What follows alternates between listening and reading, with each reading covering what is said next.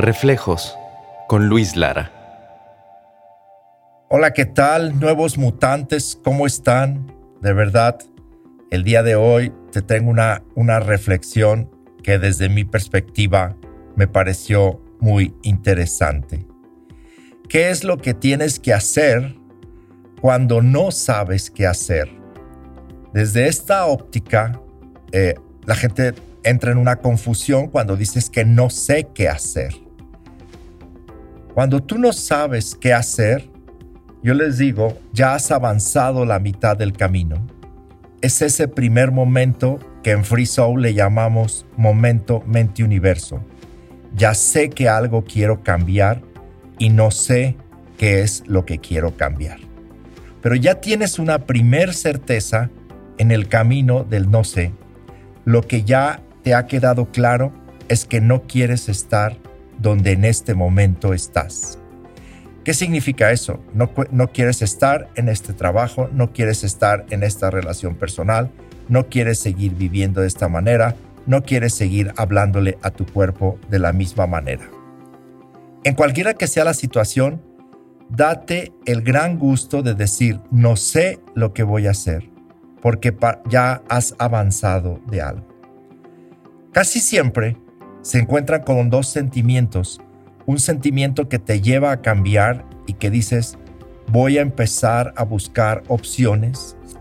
Y otro sentimiento, pues que te gusta seguir luchando contra la corriente, lamentándote de las relaciones que tienes, eh, no estando contento con, con tu trabajo y sobre todo hablando de un mundo donde no tienes ninguna posibilidad la situación. La situación no está en tu mundo, no está en tus posibilidades de cambio. ¿Por qué? Porque simplemente lo único donde puedes avanzar en el camino del no sé es cuando tú dices, solamente lo puedo hacer desde mi propio camino. ¿Sí?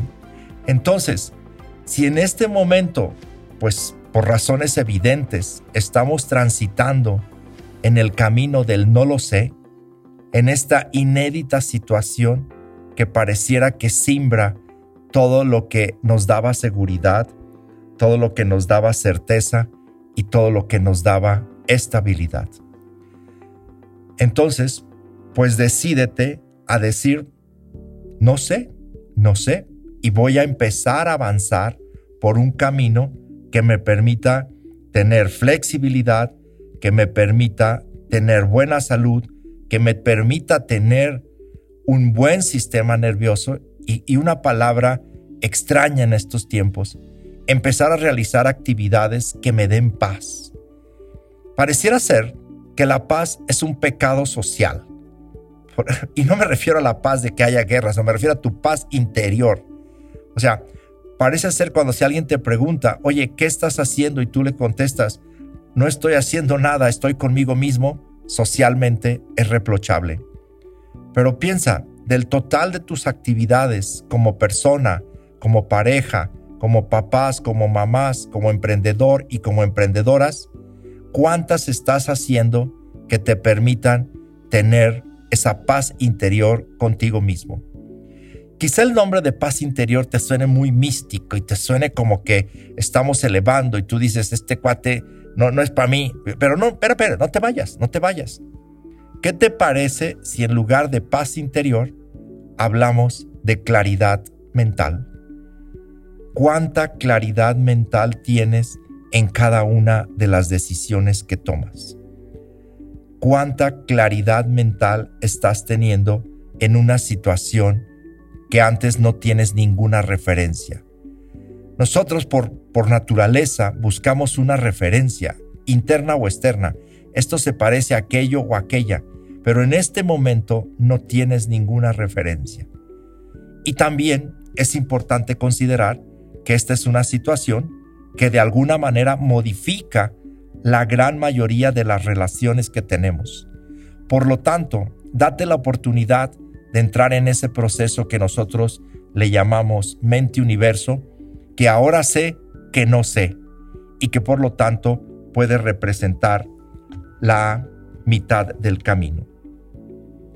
¿Cómo saber si el camino, si donde voy andando es el camino correcto.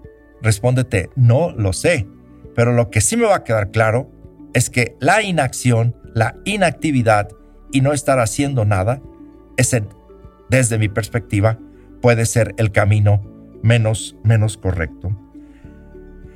Y por último, antes de que no, me vayas a quitar, por favor, porque nada más faltan, acuérdate, como siempre, faltan los haces. Por último, quiero saber si, si esta reflexión te sirve, que en lugar de tener razonamientos, puedes ser capaz de expresar tus sentimientos. Como siempre, nuevo mutante, lo único que importa es lo que tú pienses. Yo siempre inicio con preguntas y termino con preguntas. ¿Qué te parece esta reflexión? Un gran abrazo y que empieces a tener un marzo increíble. Reflejos con Luis Lara.